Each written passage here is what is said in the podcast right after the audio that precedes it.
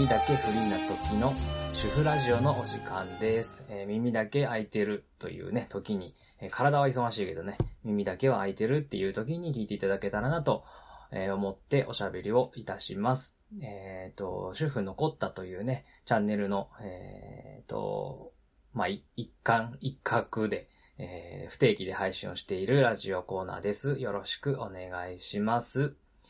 えーここのラジオはね、いろんなこと喋ってるんですけど、そうですね、えー今日は、雪じゃないですか。今2010、違う、2021年の1月の12日ですけれども、火曜日ね、の1時ですけれども、僕が今ね、えー住んでいる長野県と奈良県のうちに、うちの、今奈良県の方に冬はいるんですけど、奈良の方でもね、結構雪が積もりました。うん、今やみましたけど、朝からね、降ってちょっと積もったという年ですね。で、北陸なんかも立ち往生しててね、高速道路で車がなんかもう動かないぐらい雪積もっちゃってみたいなので、ね、2021年のはちょっと大雪の感じですよね。うん。これね、まあ残念なことというかね、皮肉なことに、僕は、えー半分は長野県に住んでいたりするので、長野県で育ってるしね、豪雪地帯で育ってるので、うーん、その 地元のふるさと、故郷のことを思うと、ちょっとね、えーこの雪が豊富で、なんだけどコロナでお客さんが少ないというのはね、なんか切ないなと。うん、なんか商売のこと考えちゃう。なんかもう、うん、ウィンタースポーツ産業で食べてるような地域なのでね、うん、僕の出身地は。そう、だからね、その辺の心配しちゃう。だってすごい好調だったもん、最近。うん、本当にあの、海外の人がね、たくさん、うん、日本にね、スキー、ウィンタースポーツ、ね、スノーボード、いろいろするようにして、んしに来てくれるようになって、ものすごい回復したんですよ。ね、バブルの頃に私はスキーに連れてってとかさ、ああいう時代、僕より全然上の世代がさ、なんか、ね、バブルでもう、もうおしゃれイコール、スキーみたいな。はい。もう、もうね、大人になってから私をスキーに連れてってっていう映画見たんですけど、もうずっと爆笑ですよ。なんか、時代背景も面白いし、なんか、いや、馬鹿にしてるわけじゃなくて、なんかこう、あまりに、やっぱり時代が違いすぎて面白くて、そう、面白くて本当に、なんか、この空気感がね、うん、面白くて、ずっと爆笑してた思い、覚えがありますね。わ、私をスキーに連れてってなんてさ、なんか、すごい、すごい、なんだろうう、ーんと、恋愛映画みたいな、なんつうの、ドキドキする、おしゃれな映画みたいな位置づけで絶対公開当初は、あの、やってたはずだと思うんですよね。わかんないけど。うん、でも、ね、時代が変わっちゃうとこんな、なんだろう、僕みたいに変なうがった目というかね、あの、なんかおかしくてしょうがないっていう目で見ちゃう。うん、なんかやっぱ時代変わるのって恐ろしいなって、うん、思いながら見てましたけど。そう、だから、えっ、と、その、バブルの頃はね、日本人も人口が多くて、たくさんスキーに行く人、ウィンタースポーツに行く人が多くて、スキー産業成り立ってたけれども、ね、もう、不況でね、その後バブル弾けた後の、あとはもうずっと下降線でね、僕も実は一時期、ウィンタースポーツ産業に従事してたりもしたんですけど、えーで、なんだろう、会計、会計というかね、この、売り上げみたいなものも結構、あのー大きな会社だったから、うーん、自分でね、見る機会というかね、まあ僕が結構、なんつうの、会会計とかもやってたから、えー、見てたんですけど、やっぱみるみる売り上げ下がっていって、従業員の給料もね、下がっていって、バイト雇う、アルバイトをね、雇う数とかもすごく減ってって、みたいな感じになってて、弁当もしょぼくなってってみたいな 感じで、もう下降線たどりすぎてて、それで、僕はウィンタースポーツ産業に見切りをつけて、えっ、ー、と、なんだ、自衛隊に入ったんですよ。だいぶ昔のことだけど、前のことだけど。そう、あ、もうウィンタースポ、ウィンタースポーツ産業ダメだなって、本当にあの売り上げでも感じたし、肌でも感じたから、あの、見切りつけてね、特別職国家公務員であるところの自衛隊にね、まあ20代中盤ぐらいで入るんだけど。うん、でも、その後盛り返すんですよね、ウィンタースポーツ産業が。ね、外、外国人の登場によってね、はい、海外のお客さんが本当に増えてくれたおかげで盛り返すんですよね。そう、本当に、本当にそれは良かった。まあまあ、軒並み潰れたけどね。軒並みホテルやら、なんかこう、スキー場自体も潰れたし、すごい、むちゃくちゃ潰れまくって、ウィンタースポーツ産業が。うん、潰れまくって、まあなんか、逆に言えば、変な、変な産業、うん、変な店とか変な、ダメなホテルとかが、まあ、淘汰されたという言い方をしてもいいかもしれないんですけど、そう、うん、変なところはもうなくなって、弱いところとか、サービス悪いところとかそういうのはなくなって、もう自利品っていう時に、まあ、飛行機とかのね、格安航空券とかが出て、ね、あの、近、なんか飛行機でね、うん、海外から、えー、日本にウィンタースポーツしに来る人がすごく増えてっていうので、もうそうすごい盛り返して、ね、あの、北海道の一部と長野の一部あたりは、ものすごい、もう、えっ、とね、これは僕働いてたからわかるけど、まあ9割、9割って言ってもいいぐらいだと思います。あの、冬、1月今、ちょうど今ですよね。今1月12日だから、1月の1ヶ月は、もう日本人なんか1割ぐらいしかいないみたいなぐらいのイメージで間違ってないと思います。うん、もうね、あの、海外資本のホテルもたくさんあって、えっ、ー、と、お店も日本人が入れないような、もう店員からして外国人しかいなくてメニューも日本語のメニューなくて、みたいなところもいっぱいあるし、ホテルも外国人のフロントしかいなくて、しかも日本語喋れない外国人のフロントしかいなくて、みたいなホテルも多いぐらいなので、うーんと、だいぶね、世界が変わったと。僕が小さい頃と比べても、ね、えー、北海道の一部と長野県の一部は特にだと思うんですけど、僕は長野県の一部に入ってたんでね、うん、すごい世界が変わりました。で、あのー、よしと。あの、バブルが終わって、こう、低迷してたウィンタースポーツ産業を盛り返してきたぞ、みたいな時に、まあ、今年コロナですよね。うん。コロナの前に、やっぱ去年、一昨年ぐらい、ちょっと雪不足で、もう、もう、やっぱ雪、いい雪質を求めて海外の人来るんですよ。特にオーストラリア人ですけど。王子は本当に雪に、こう、憧れというか飢えているというかね。あの、そういうところがあるから。オーストラリアの雪質はやっぱり良くないらしくて、そう、それで、うーん、どうしてもね、どうしてもい、あの、いい雪質だとテンションが上がっちゃうというのをみんな言うんですよ。うん、いっぱい話聞くとね、やっぱり雪質が違うから来るんだよって。オーストラリアにも、雪はあるんですよ。スキー場はあるんですよ。季節逆だけど。うん。そう。だけど、まあちょっとね、うん、雪質も悪いし、あとむちゃくちゃ高いらしいんですよ。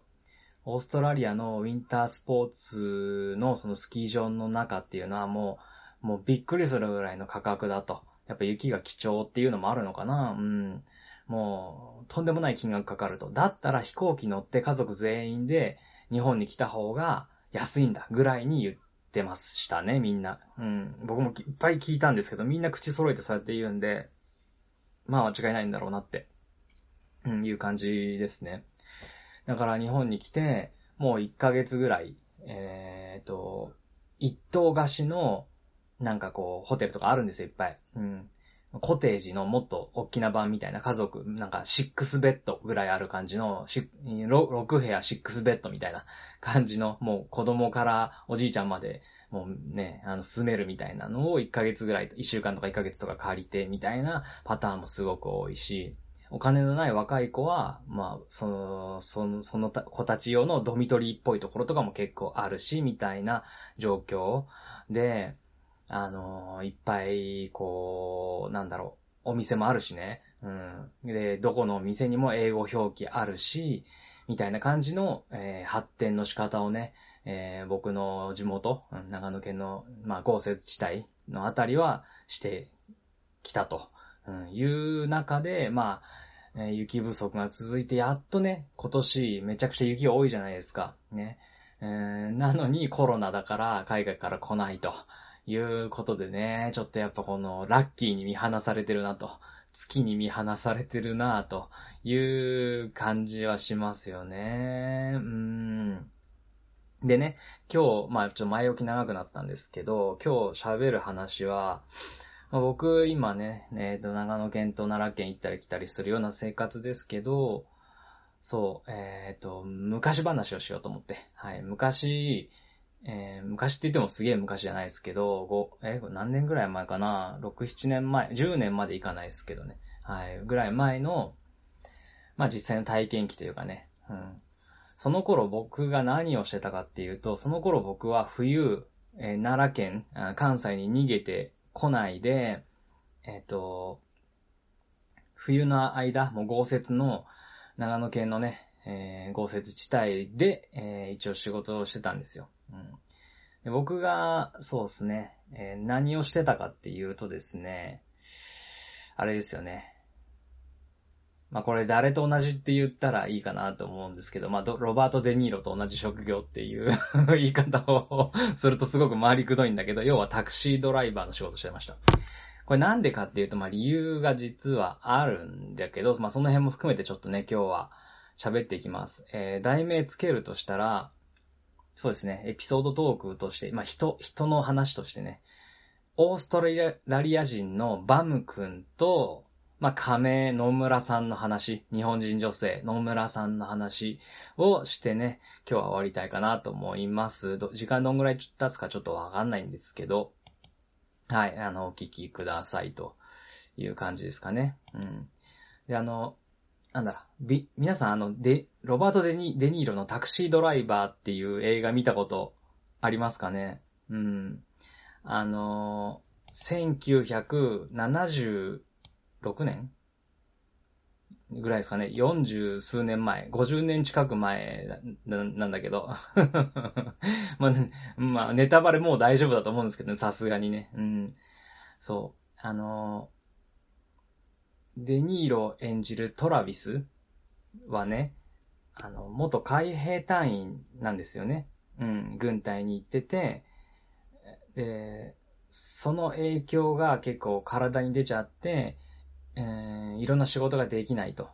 うん。で、タクシードライバーという職業を選択するんですよね。で、孤独とか、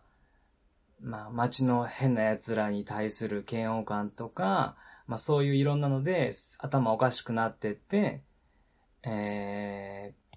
まあな、銃を仕込んだりね、体中に銃を仕込んだり、なんか家の中でね、もう鏡に向かって、なんか、あの、シュッシュッって、なんか 生きったりとかして、なんか、あの、なんか、え、なんか、俺に言ってんのか？みたいなやつですよね。鏡に向かって。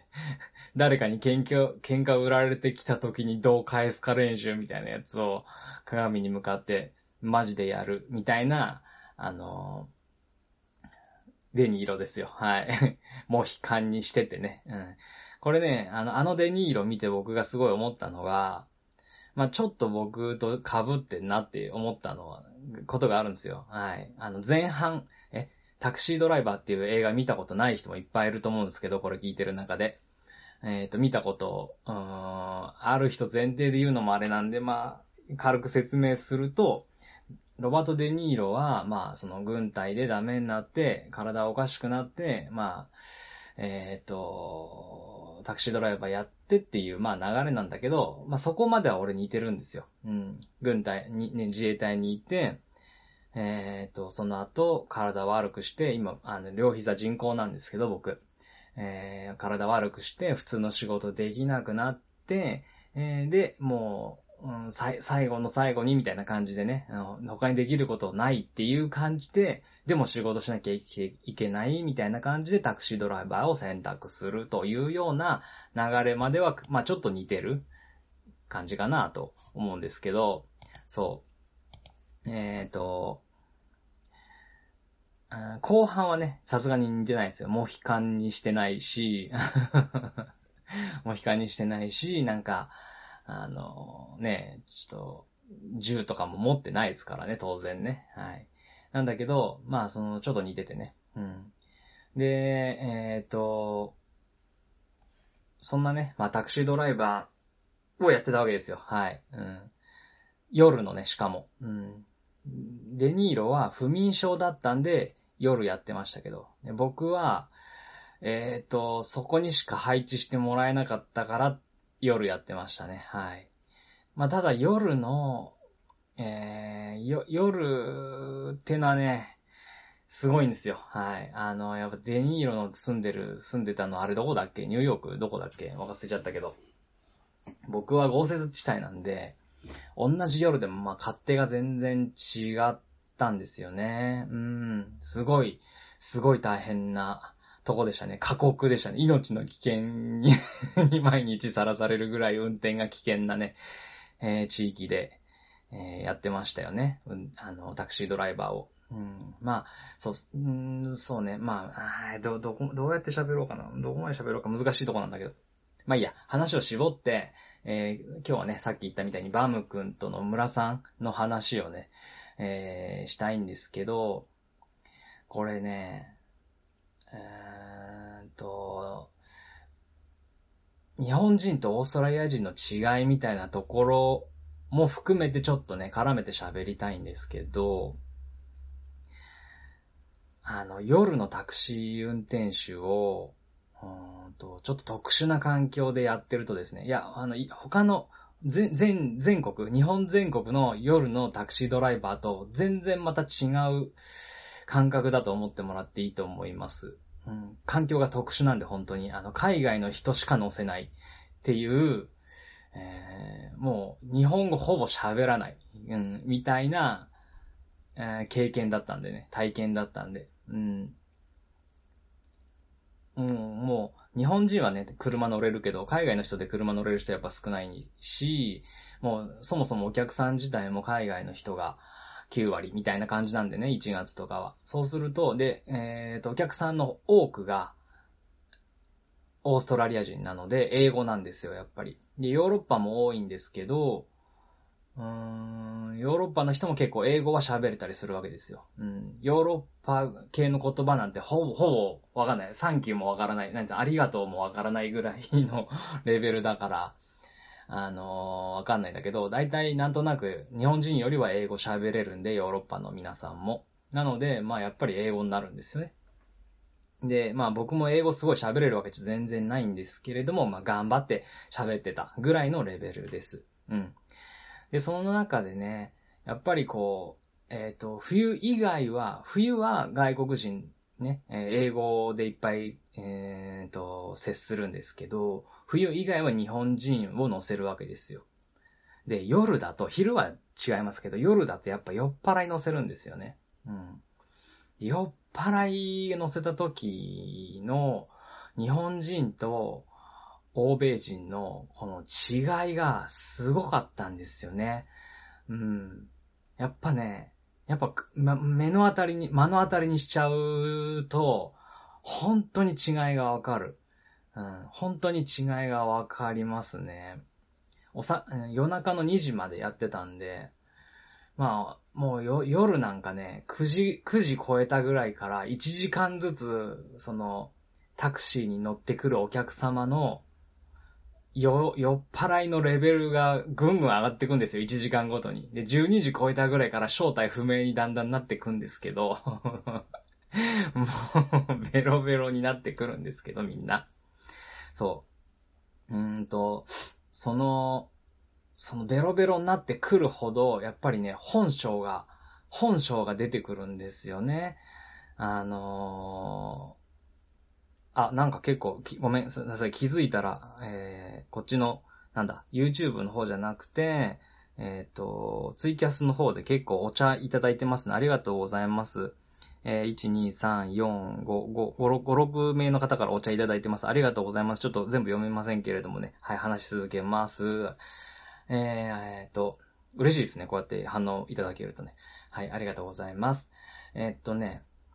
そう、夜中になってくると、もう本性出てくるんですけど、やっぱりね、そう、うん、目の当たりにしたときに、日本人の本性が、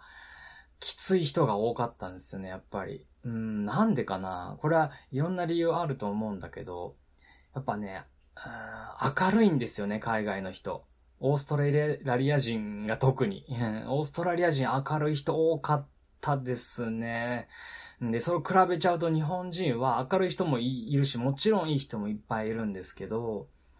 本当に嫌な人、嫌な酔っ払い多くて、もしかしたら普段は、あの、すごくいい人なのかもしれないんですけど、なんだろう、うん、ストレスが溜まっちゃってるんですかね。ストレスの発散の仕方が下手なんですかね。やっぱりなんかまあ、これは世界、世界中でそうだと思うんですけど、どっちかっていうと、コンビニの店員さんとかもそうですけど、タクシードライバーって、どう、なぜかやっぱり、えー、無条件に軽く見られる職業というかね、なぜか下に見られて 見られる職業だなっていう、こう、なんて言うんだろう、差別感みたいなものをやっぱちょっと感じてたんですよね。正直な話。差別はないと思いたいですけれども、うーん、なんか、すごい、そう感じてたんですよね。うん。だ、な、な、なんですけど、あの、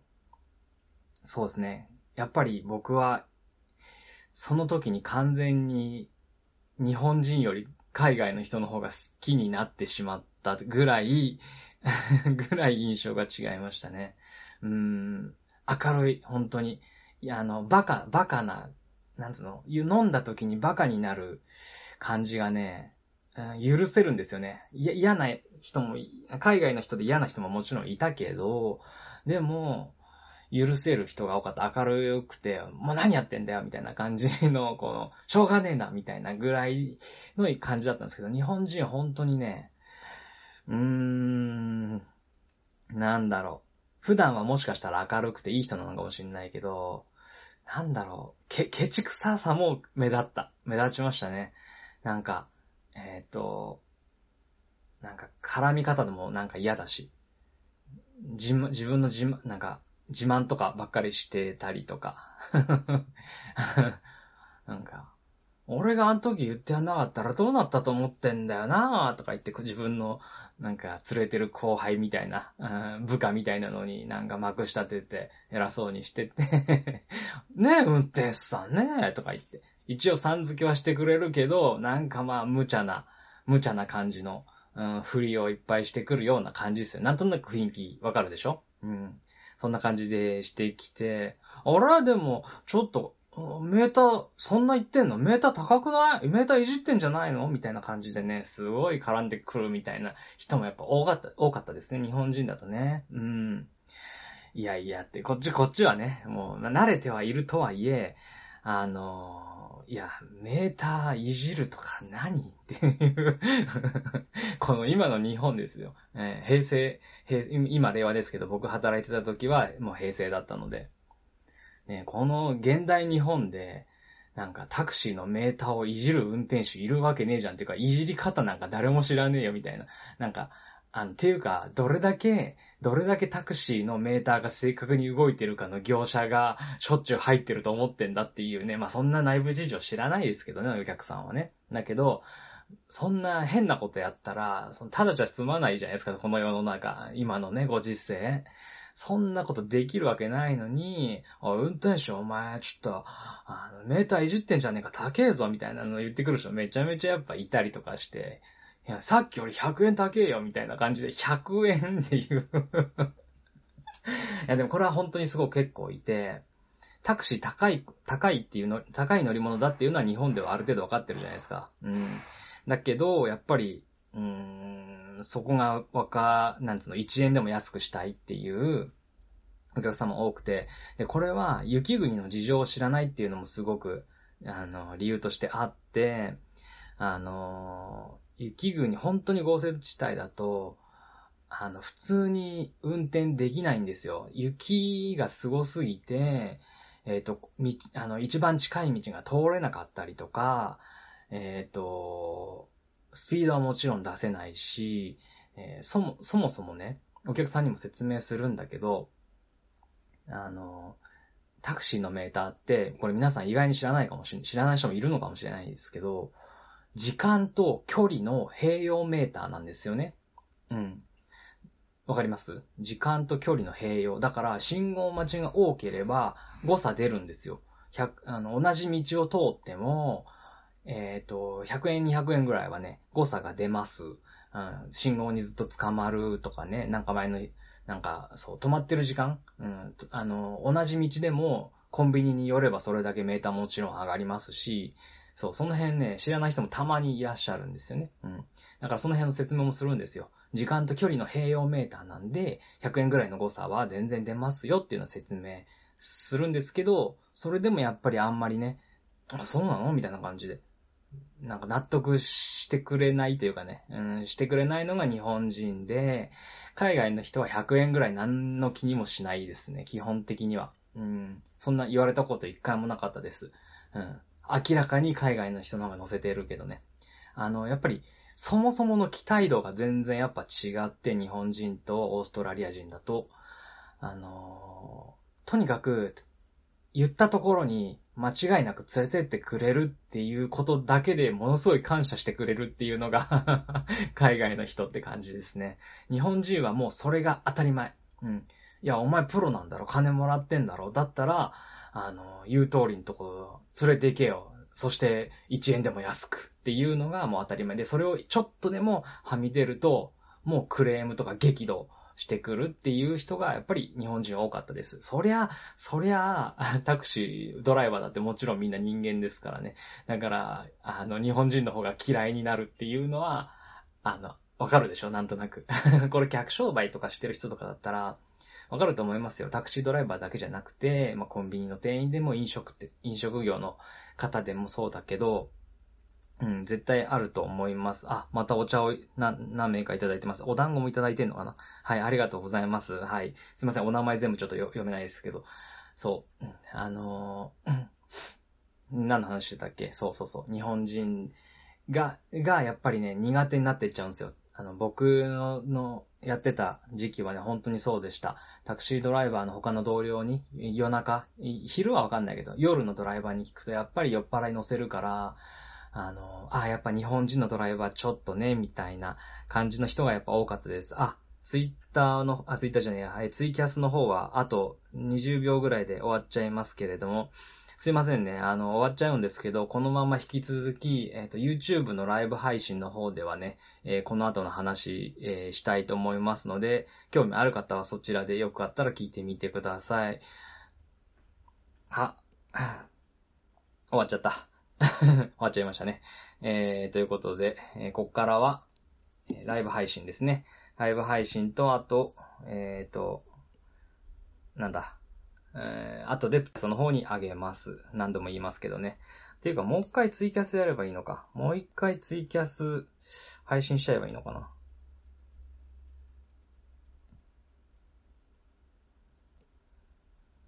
あということで、えー、もう一回配信することにしました。はい。もう30分追加で、えー、ツイキャスの方もまたこんにちはということなんですけど。はい。えっ、ー、とね、うーん、続きじゃ喋っていきましょう。まだ本題言ってないですよね。まだ、あの、バムくんも、バムくんも出てきてないし、えー、あれ？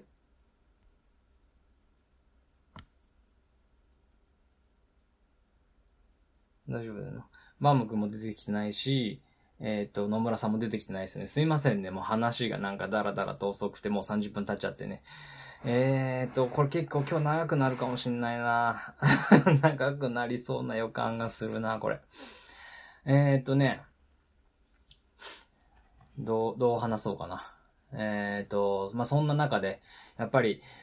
え、みんな、ね、こう、日本人より海外の人の方が嬉しくなってくる。乗せた時に日本人だと、ああ、日本人の人かってちょっとビビっちゃう。うん。ぐらいになってくるんですよ。海外の人明るいし、酔っ払っても楽しいし、うーんと、変な文句言ってこない。変なこ、変なことは言ってこないっていうね、うん、感じでね。で、その中で、やっぱりすごい違いを感じたエピソードとして、今日はね、あのー、バム君と野村さんの話したいんですけど、あ、やっぱダメだな。ツイキャスの方ちょっと追加でなんか喋れないんで、やっぱやめますわ。えー、このまま このまま普通に行きましょう。はい。で、えっ、ー、と、その中でね、オーストラリア人がどんな雰囲気なのかっていうのね、えー、ちょっと、まあ、皆さん想像できないと思うんで、なんとなく、なんとなく想像してもらいたいので説明すると、まあ、そうですね、20代男子が何人も乗ってくるパターンっていうのは結構あって、えっ、ー、と、20代男子がいっぱい乗ってくると、絶対女の子の話してるんですよ。僕は、僕は絶対、あの、全部聞こえないですよ。全部聞こえないし、英語わかんないですけど、全部。でももう、明らかになんか下水話をしてますね。下水、あの、下水までいかないけど、あの、あの子が、みたいな。で、女の子の話ずっとしてます。で、対照的に、20代ぐらいの女性ばっかり乗ってくる、えー、海外の人ね。オーストラリア人の女性ばっかり乗ってくると、絶対男子の話してましたね。やっぱそうなんだなって思いました。はい、もうみんな みんな、あの、男子が揃えば女子の話して、女子がいっぱい揃えば男子の話をね、してましたね、20代の王子はね。もう、これはもしかしたら全国、全世界共通なのかもしれないなと思いながら、えー、楽しく聞かせてもらってましたね。聞き耳を立てさせてもらってましたね。めちゃめちゃ声でかいんでね、酔っ払ってるしね、夜なんか。うん、楽しく聞いてましたけど。あのー、その中でね、えー、1月の一番雪の多い時期だったかな。うん。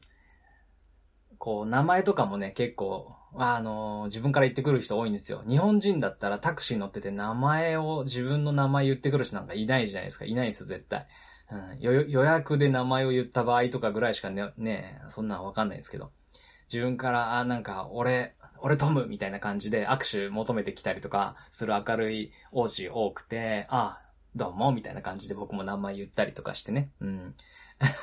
するんだけど、その中で、まあこれね、仮名、仮名、もうね、仮名だったのか本名だったのかちょっと忘れちゃったけど、バム君っていう、うん、20代のね、男子がいてね、うん、後部座席に乗ってたんだけど、で、そのバム君の友達も、えー、あと3人ぐらいいて、合計4人ぐらい、えー、僕のね、タクシーに乗せてた時の話なんだけど、あのー、バム君がね、こう結構フレンドリーなタイプで、友達とかとも喋るけど、俺にもすごい話しかけてきてくれる、ような人で、で、俺も拙い英語だけど、うん、頑張って一生懸命返したりしてたんですよね。うん、そしたら、えっ、ー、と、スマホ取り出してね、バム君が、なんかこういじってんですよ。うん、そしたら、そのスマホから音声が流れてきて、それをなんか俺の方のね、運転手の耳の方に近づけてくるんですよね。そしたら、なんか女の人の声がね、うん、してくるの。女の人がなんか喋ってんですよ。日本語で。うん、日本語で喋ってて、それ聞いたらね、あの、なんかね、変、なんか、えっ、ー、と、なんていうアプリだった？アプリで、Learn Japanese っていうアプリだって言ってたと思うんですけど、あの、まあ、英語、ね、せっかく日本語来てるから、英語から、英語の、英語圏の人たちが日本語をね、覚えようとするためのアプリだと思うんですよ、本来はね。でもまあ、バム君は、なんかもう若いし、酔っ払ってるし、まあちょっと、なんかこう、エッチな気分になってたのかわかんないですけど、あの、なんか、女の人の声でね、あの、ここを触ってみたいな感じの 音声を俺に聞かせてくるんですよ。な、なになにと思って。えー、急にさ、なんか、へいへいへいとか言って、俺の肩叩いて、後部座席から女の人の声で、ここを触ってみたいな感じで、あの、音声流れてくるから、え、何？って思ったら、そしたら他のね、周りの男子、他の周りの王子たちが、へいへいって、バム、それなん、なんて言ってんだよ、みたいな。その日本語なんて言ってんの？みたいなこと聞くじゃないですか。そうするとバム君が訳すんですよ。あの、え？なんだ？なんか、touch me please みたいな。こと説明すると、もうそれでなんか爆笑が起こるみたいな。うん、なんかもうギャッハッハなんですよ、もう。ちょ、もう楽し、めっちゃ楽しそうなんですよ。うん、そんなのずっとやってんの。あの、最初は俺も、え、何々と思ってこ、怖っとかなってたんだけど、永遠とやってるから、なんか うん、永遠となんか、なんか、すげえ、なんかゲスな会話じゃなくて、ちょっとこうセクシーな、なんか のをバム君が多分英語で入力して、それを日本語で音声として女の人の声のアプリに言わすみたいなのをずーっとやってて、なんかだんだんもう笑うしかなく、なんかもうおかしくなってくるんですよね、もう。タクシーの中の空気がもう、で、なんかやっぱゲラが多いから、ゲラが多くて、そう、あの、酔っ払ってるし、だからもう、え、なんか次々と俺にね、なぜか、なぜか俺挟んでくるんですよね。俺に日本語の、あの、女の人の音声聞かせてきて、で、それをバム君が、あの、訳したら、あ友達爆笑みたいな。え、なんて言ってんだよ、バム、それつって。なんか、あのなんか、なんかちょっとセクシーなことね、言うんですよね。うん。さっきみたいにその、ここを触ってとか、うん。これは私の足、みたいな。なんかそういうのをずっと言ってんの。そしたらもう、ギャーって な。何が面白いのかわかんないじゃないですか。何が面白いのかわかんないけど、でもでももうその雰囲気がおかしくて、あの、わ、もう、気づいたら僕ももうずっとタクシーの中で爆笑してるみたいな感じになってるっていうね。その、そういう感じなの。わかる？わかります？なんとなく伝わるでしょ？うん。その、ずっとバカなんですよ。ずっとバカなんですよ。これがね、日本人が、あの、20代が、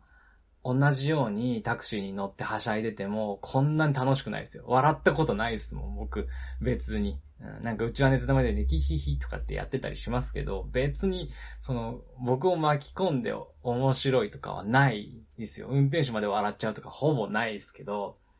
その、海外の、そのオーストラリア人の若い子たちが、20代のね、子らが揃って、なんかはしゃいでんの見た時の、その、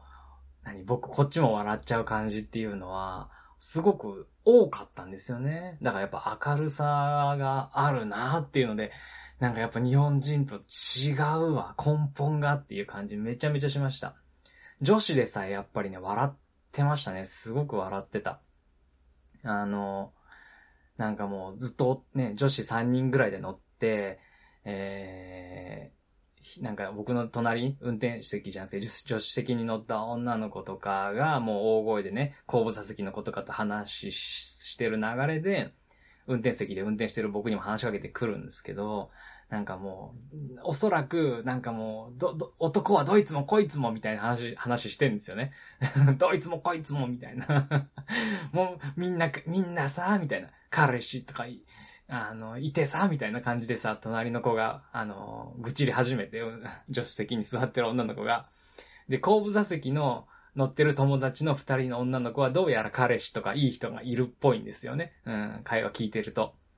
で、あんた、うん、なんか、後ろ振り返って、もうあんたいいじゃないみたいな。あんたいいでしょこれからどうせ、あの、マイケルに会い、マイクに会いに行くんでしょみたいな。いいよ、もうみたいな感じで、なんか笑い起こってんですよ。で、どうやらね、隣のその子は、あの、全然いい人いなくて、一人ぼっち、もうなんか どいつもこいつも、みたいな。もう私だけ、もうなんかもう、みたいな。全然ロマンスがないよ、ないみたいな感じでプリプリしてて、えー、で、なんか、あのー、言ってて。で、その、俺にも振ってくるんですよ。もうね、ね、ドライバー？みたいな感じで言ってきて。え、っていうか、っていうか、あのー、なんか、言うわ。うん、俺に向かってね。うん。っていうか、あなた、あなた、あの、いい、いい子いるの？ガールフレンドいんの？みたいな感じで聞いてきて、僕その時今ね、結婚した妻と付き合ってた時期だったんで、あ、いるよって言ったら、もう超切れて、まあって、あんたもいんのって、あんたもかん、あんたもいい人いんのもなんなの私いないんだけどみたいな感じで むちゃくちゃ、もう、怒ってて、んで、もう後ろの友達二人も大大爆笑です。もうなんか、そう、そんな感じでね、もう楽しいんですよ、一緒にいるだけで。なんかわかんないけど。そう。そう、別にすごい高度なおしゃべりとかそういうんじゃなくて、なんかもう雰囲気が楽しいっていうね、わかるでしょ？そう、そんな感じでした。だから、そう、バンム君の話で言うと、もうなんか器具を使ってまで、なんかその場を楽しくしようっていう、なんかその姿勢がすごい良かった。楽しいお酒、いいお酒だったなっていう感じです。で、まあ、ちょっと極端な、極端な例になっちゃうけど、一方、一方、とある女女性、日本人女性の野村さんの話をね、えー、するとですね、これはまあちょっとね、話違うんだけど、酔っ払ったっていうのとまた別の話で、日本人とその海外の人の性質の話なんだけど、えー、海外の人って結構ね、うんと、僕らのこと許してくれる感じに、あ代わりに、うんと、自分らもルーズなんですよ、結構。うん。タクシーを、例えば、えっ、ー、と、夜の12時に迎えに来てくれって予約を入れといて、平気で30分くらい待たせたりとかするんですよ。こっちはめちゃめちゃ忙しいのに。うん、この後に10、なんか、なんか何十人も予約入ってるのに平気で待たしたりとかする。うん、だけど、なんかこう、なんつうの？うん、逆に待たしてもあんまり怒らないみたいな。待たしてもあまり怒らないんですよ。ああ、今日忙しいんだね、とか言って。そう。僕あの、こっちもやっぱ申し訳ないじゃないですか。遅れてすごい待たしてるのわかるから、でも一生懸命走ってんですよ、こっちも。あの、雪道だし、なんかもうね、チェーンとかも巻かなきゃいけない日もあるし、もうなんかごめんねって遅くなってとか言っていいよいいよって今日混んでるもんね、しょうがないよね、みたいな感じで結構みんな言ってくれるんだけど、その代わり自分たちも結構待たしたりとかっていうのはある感じ。ルーズ、ルーズな感じ。だからそこら辺はなんかまたちょっと違うよね。あの、日本人と、日本人のいいところもあるし悪いところもある。海外の人のいいところもあるし悪いところもある。みたいな、この文化の違いだったり、性質の違いだったりとかすると思うんですけど、あの、時間に関してはやっぱ日本人の人で怒る人やっぱ多くて、うん、その野村さんもその一人だったんだけど、えっとね、予約をたくさんもらってた中に、ほとんどは、えっ、ー、と、海外の人の名前で予約をもらってんですね。だけど、その中で、えっ、ー、と、たまに日本人入ることがあって、で、その時に、まあ、仮名ですけど、野村さんっていう方とこ行ってくれというのがあったんで、僕もまあ、ね、タクシー運転して向かったわけですよ。うん。そしたら、あのあ、あそこに日本人いるかなみたいな感じで、予約の場所のあたり探してたらね、いて、そして行って、こう窓を開けてビーンって開けて、あの、あ、野村さんでしょうかって、こっちが言おうとしたぐらいで、なんかもう、もう、なんだろう。えっ、ー、と、100%怒ってるんですよ。自分、なんだろう、ちょっと怒ってるとかじゃなくて、えっ、ー、と、激怒してるっていう状態で、あの、はい、野村ですっていう返事もしたのかしてないのかわからないぐらいの感じで、文句を言ってくると。うん、文句っていうか、怒りマックスなんですよね。え、野村だけど、あの、あの、みたいな感じで、あの、なんかもうさ、もう、なんか、もう30分以上待ってて、なんかどこどこどこどこで、どこどこで、みたいな。でももう後で5分、5分待ってってまた電話して、私また我慢できなくてクレーム入れて、また、それでも待たされてみたいな、なんかずっとなんかいろいろ言ってんですよ。うん。で、いろいろ言ってて、で、あの、すごい剣幕。すごい剣幕で言ってるから、こっちもまあびっくりするじゃないですか。うん。そしたら、その友達え野村さんの、野村さん20代女性ぐらいなんだけど、えー、その同じ年ぐらいの、同年代ぐらいの友達っぽい、えっ、ー、と、女の人二人がまた、あの、後ろから来るんですね。うん。後ろから来て、で、あの、そっち、そっちの人にも謝るわけですよ。あ、すいません、遅れましたって言って、あの、ごめんなさいって言って、言って、あ、もう全然いいんですよって。もうこの子、もういつもこうなんで、みたいな感じですごい言ってくれてて。そう。で、でも、あの、野村さん本当に怒りがもう全然収まらないんですよ。で、後部座席にバーンって乗って、で、その二人の友達はそれぞれ前に一人、えー、助手席に一人と後部座席に一人それぞれ乗って、女の人、えー、日本人の女の人三人で僕のタクシーに乗ってね、うん、目的地言って、あの、出発したんだけど、あの、もうずっと、ずっと怒ってんですよ、野村さんね。うん、怒ってて、あの、で、話を聞くじゃないですか。そしたら、えっと、電話したらもう30分待ちだって言われたんですって。うん、30分も寒いとこで待たされて、みたいな感じで言ってて。で、そんなに待たして、もう私、もう15分くらいでもう我慢できなくなって、またクレームの電話入れたんですって。したら、その、あの、うん、なんか、もう5分で着きますって言われたのに、それからまた10分待って、みたいな感じで、あの、5分で来なくて、もう、まあ、それで10分ぐらい待ってまた、みたいな感じで、すごい怒ってんですけど、あの、本人もう気づいてないんですよね。今、今の会話でもう、ね、ちょっと鋭い人っていうか、あの、気づいた人は気づいたと思うんですけど、あのえっと、最初に、オペレーターのね、うん、オペレーターがいに電話が行って、そこからドライバーそれぞれに指令が来るわけですよ。一番近くにいるドライバーから次の予約とかも、えー、漢字とかいろいろこう、あの、振り分けをして、えー、なるべくお客様を待たせないようにタクシー動くんですけど、あのー、まあ、30分待てと、うん、最初言われたんですよ。野村さんはね、オペレーターに、うん、言われたんですよ。うん、で、まず、そ、30分待てって言われたのに、15分待った時点で我慢できなくなってクレームの電話入れたっていうところがもうちょっと、お、おえって 言うと、話じゃないですか。うん。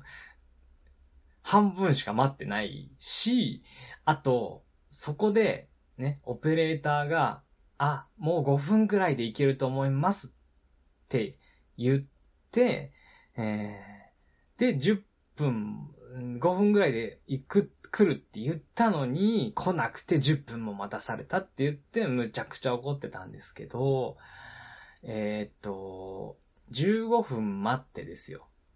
で、5分待てって言われたのに10分待ったってことは、プラス10分ですよね。15分プラス10分ですよ。だから25分待ったってことなんですよね。野村さんたちは合計で25分待ったっていうことなんですよ。うん。なんだけど、最初にオペレーター30分って言ってるじゃないですか。はい。だから、だから、オペレーターほぼ合ってんですよ。うんほぼ合ってるんですよね。あの っていうか、なんなら、なんなら最終よりも5分、うん、30分って案内したのよりも、5分、えっ、ー、と、巻きでお迎えに行けてるという状況じゃないですか。うん。5分早かったんですよ。なんなら。最初よりはね。うん、ただ、ただ、えっ、ー、と、途中の案内で5分で着くって言ったのに、5分で着かなかったっていうところだけ落ち度ですよね。はい。オペレーターのね。うん。そう。っていう状況なんですよ。うん。だから、劣化のごとく起こるほどのものでもなくないですか？はい。あと、まあ、これは知ってる知らないでまた違うんだけど、ね、超豪雪地帯のね、1月の雪国なんていうのは、本当にさっきも言ったけど、時間通りにつけることの方がもう珍しい。もうすごい量の、すごい量の予約入ってて、もう僕らもトイレ行けないんですよ。うん。あの、ご飯も食べられないしね。ご飯も移動中で海藻っていうのはほぼないように組まれてるから、海藻もろくにないから、あの、お客さんずっと乗せてるから、おにぎりとか食う時間もちょっと見計らわないといけない。うん、トイレも本当に我慢するっていう状況で頑張ってるんですよね。うん。まあ、そういうのとかもでもお客さんのわからないはわからないね、人もいるんで、あのね、雪国の常識なんてわからないじゃないですか。あの、冬しか来なくて、しかもあんまり、えー、ね、ウィンタースポーツとか慣れてないような人とかはわからないから、その辺はわかるんだけど、うん。でも、ね、その、すごい、その辺、まあ、分かってなかったのか分かんないけど、ちょっと明らかにむちゃめちゃ怒ってんですよね、野村さんは。うん。で、僕はね、まあ、その時に思い出したのは、そそれのもっともっと前に、えっ、ー、とね、福岡に住んでる時があったんですけど、その時にオペレーターじゃなくて、なんだろう、カスタマーセンターか。カスタマーセンターの、えー、部署がある会社に勤めてて、その時にカスタマーセンターのお姉様方たちとね、おば様方たちとおしゃべりしてた時に教えてくれたことを思い出してたんですよ。あの、クレームってすごい大変じゃないですかっていうのを聞いた時に、あの、まあ、大変なんだけど、基本的には、あの、お客様は物事を解決してほしいと思ってるわけじゃないって私は思うって言われたんですよね。うん、その、おば様にね。うん。あの、かす、あの、クレームを入れてくる人たちっていうのは、物事を解決してほしいっていうのは、実は結構薄くて、大部分は、こっちの話をよく聞いてほしいっていうのが肝なんだよって。だから、あの、反論するとか、ま、ね、ね、正しい、正しくないとか、やったやってないとかを話すんじゃなくて、あの、お話をしっかり聞いてあげることが、すごく大事なことだ、なんだよって。うん、すごくそこがポイントだよって、うん、いうのを言われたんです。教えてもらったんですよね。うん。それをすごい、あの、その野村さんに、が怒り狂ってる時に僕は思い出したわけですよ。うん。だから、あのー、野村さんにね、その、いや、いやいやいや、5分早くついてるじゃないですか、みたいなのは、もちろん言わないですよ。言わずに、あのー、ずっと話を僕聞いてたんですよ。うん。ずっと話聞いてて、で、あ、そうでしたかって言ってね。うん。そしたらやっぱりね、人って、人の怒りって、ちゃんと話を聞く人に対して、持続しないっぽいんですよ、やっぱりね。不思議だなと思いました。うん。やっぱりね、お話聞いてたら、もうマックスの怒りなんて5分持たないですよね。はい。5分、なんつうの、それで何時間も怒り続けられる。マックス100の状態で何十時間、うん、いや、もう何十時間もしなくていいな。30分。30分とか1時間とかずっと切れてられるって、相当の才能ですよ。相当、相当ですよ、それ。うん。もう普通の人だったら、普通の人じゃなくても、その、そういう野村さんみたいに、かなりの怒りの、うーん、ボルテージの高めの女の人とかでも、まあその時5分でしたね。ほんと5分持たなかったと思います。僕が、まあ、真摯にというかね、あのー、お話聞いてったら、やっぱりもうすぐ沈下してくるんですよね。これ、あの時やっぱり、わあ、すごいなって思いました。あのー、ちゃんとこっちの悪いところはこっちの悪いところで認めてっていうのだけをしてたんですよ。あえて、そこでね、野村さんもこうじゃないですか、みたいなのは言わずに、うん、聞いてたんですよ。あの、確かに、あのーそうですねっていう感じでね、うん、ずっと言ってたんですよ。うん。そしたら、あのー、こう、だんだんね、野村さんがこう、なんか、心を開いてくれてるまでいかないですけど、話を聞いてくれる僕に対して警戒心が緩んでるのがわかるわけですよね。うん、分かってきて、うん、明らかにさっきと違うなと もう、もう、プリプリ度合い全然さっきと違ってきたなっていうふうに思ったんで、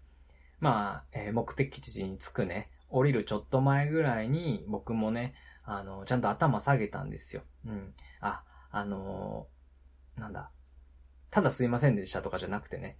野村さんが言ってることちゃんと聞いてるよっていうのもちゃんと伝えないといけないじゃないですか。だから、あの、あ、すいませんでしたって、オペレーターの方、あの、オペレーターの方が、その5分でね、行くって言ったのに、それ以上待たしてしまったこと、本当にすいませんでした、みたいな感じで、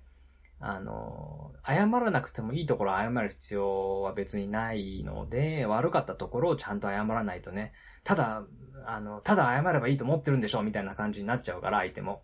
だから、こっちの悪いところを、ちゃんとごめんなさいって言ったんですよ。しかも僕じゃないですよ。落ちと僕にあるって、野村さんも思ってないし、あの、僕が何もかもすいませんでしたみたいな感じで開き直って謝ると良くないなと思ったんで、あの、オペレーターに怒りが向いてたから、あの、オペレーターの方のね、あの、落ち度を代わりにドライバーが謝るみたいなのを僕がやったんですよ。うん。そしたらもうなんか、はぁってなって、なんか、はぁ、この運転手さんもしかしてみたいな感じになって、そう。で、その後に僕が、あの、さらにね、言って、あの、あの、もし、あの、なんだ、友達は、その友達は、いやいや、もうそんな運転手さん謝らないでくださいねって言ってくれるんですよ。運転手さん別に全然悪くないじゃないですかって。この子ちょっとうるさいだけなんですって。あの、野村うるさいよみたいな感じでね、すごい、かばってくれてたんですけど、僕をね。うん。だけど、まあ怒ってるの野村さんなんで、野村さんにね、僕が最後に、あの、いや、本当に、あの、申し訳ありませんでしたと。うん。あの、オペレーターもね、あの、ちゃんとその辺もやってくれないと、時間読みとかもね、えっ、ー、と、冬の間中やるわけだ、あの、や、なんつうの？えー、いっぱいお客さん乗せてね、やるわけだし、そういう苦情とかを面と向かって言われるのは、怒られるのはね、私たちドライバーなので、あの、野村さんの言ってることごもっともですと。ごもっともなので、あの、そこはちゃんと、オペレーターを育てると思って、えー、苦情の電話とかね、あの、入れてあげてくださいね、みたいな感じで、僕も言ったんですよね。うん。そしたら、そこで、もう野村さんから声が聞こえました。パカーンって。あの パーって笑顔になって。なんか、すごい、すごい僕をね、大好きになってくれた瞬間みたいな感じの顔に なったんですよね。そう。あの、ずっと不満だったらしいんです。友達がちゃんと聞いてくれないっていうことが。うん。あの連れてる友達二人が、いやもうこの子うるさいんですみたいな感じの扱いしてるのが気に入らなかったらしくて。でも僕がそうやって謝ったから、もうこの子たち、分かって、分かってくれないけど、運転手さん分かってくれたみたいな感じで、すごい心開いてくれたみたいで、めちゃめちゃいい笑顔になって、さっきまでなんかハンニャみたいな、なんか匂うみたいな顔してたのに、すごいパーって、20代の女子のなんかあどけない笑顔になってですよ。うん。あの そうですよねって。私間違ってないですよねって。うん、なって。この子たちはさっきからずっとうるさいうるさいって言うけど、って 私別に変なこと言ってないですよねみたいな感じになって。うん、私言います、電話しますとかって言って、あの そう。すっごい、あの、心開いてくれて、最後僕帰る時も、すっごい笑顔でこっちに向かって両手で手振ってくれてね。運転手さん、本当に、本当にありがとうございましたって。うん。話聞いてくれてありがとうございましたのありがとうございましたなのかもしれないですけどね。はい。本当にありがとうございましたみたいな感じでもうね、乗ってきた時の形相ともう真逆の形相で去ってってもらったんです